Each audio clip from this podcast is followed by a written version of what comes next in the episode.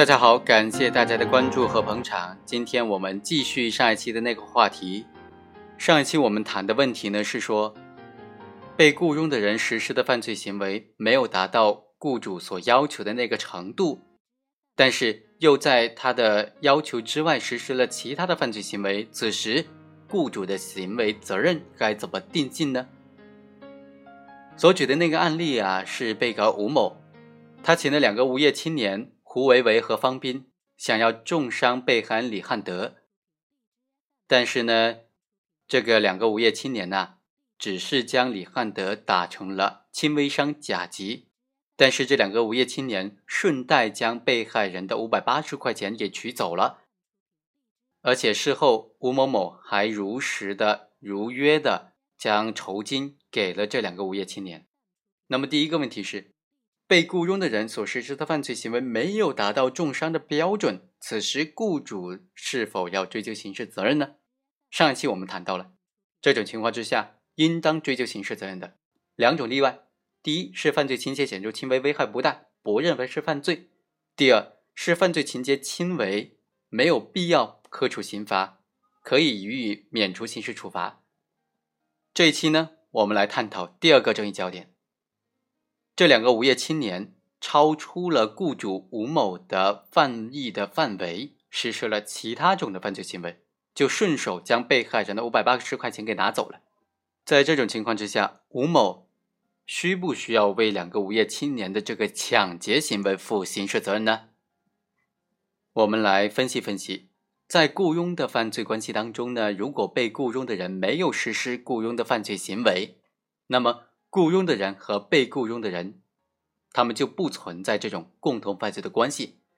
对于雇佣人呢，也就是这个雇主，一般应当按照他在雇佣的犯罪罪名来单独的追究他雇佣犯罪未遂的这个刑事责任。相反，在被雇佣的人实行了所雇佣的犯罪的情况之下，除了要求雇佣行为和被雇佣者的实行行为之间呢具有因果关系之外，还要求说。雇佣人这个雇主所受益的犯罪和被雇佣的人实行的犯罪之间具有同一性，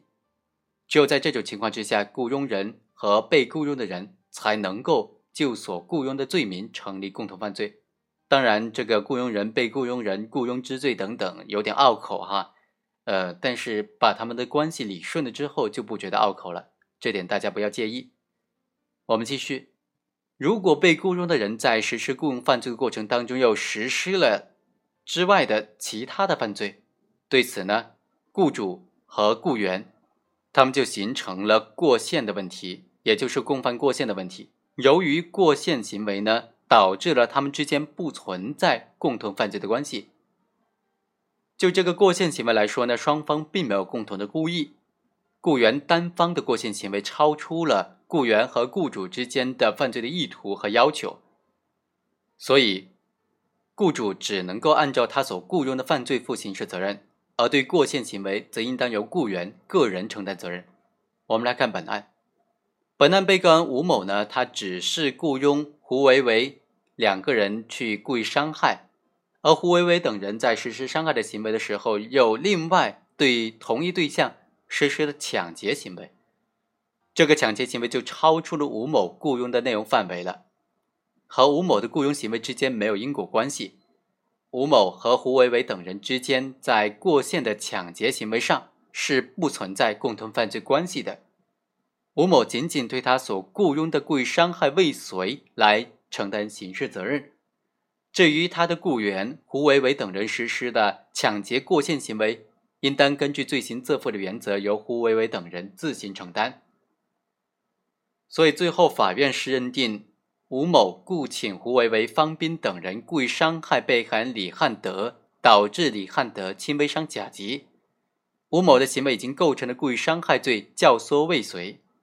被雇佣的人胡维维等人超过吴某的受益范围而实施的抢劫行为呢，就属于实行过限。根据刑法规定的罪行自负的这种原则。教唆人对于他所教唆的犯罪负刑事责任，而被教唆的人呢，对于实行的这种过线行为，应当自行负责。好，以上就是本期的全部内容，我们下期再会。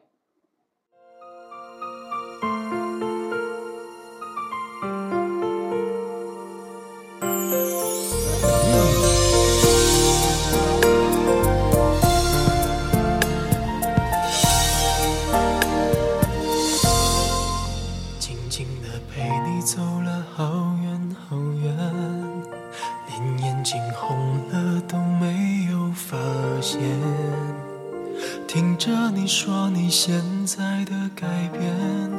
看着我依然最爱你的笑脸，这条旧路依然没。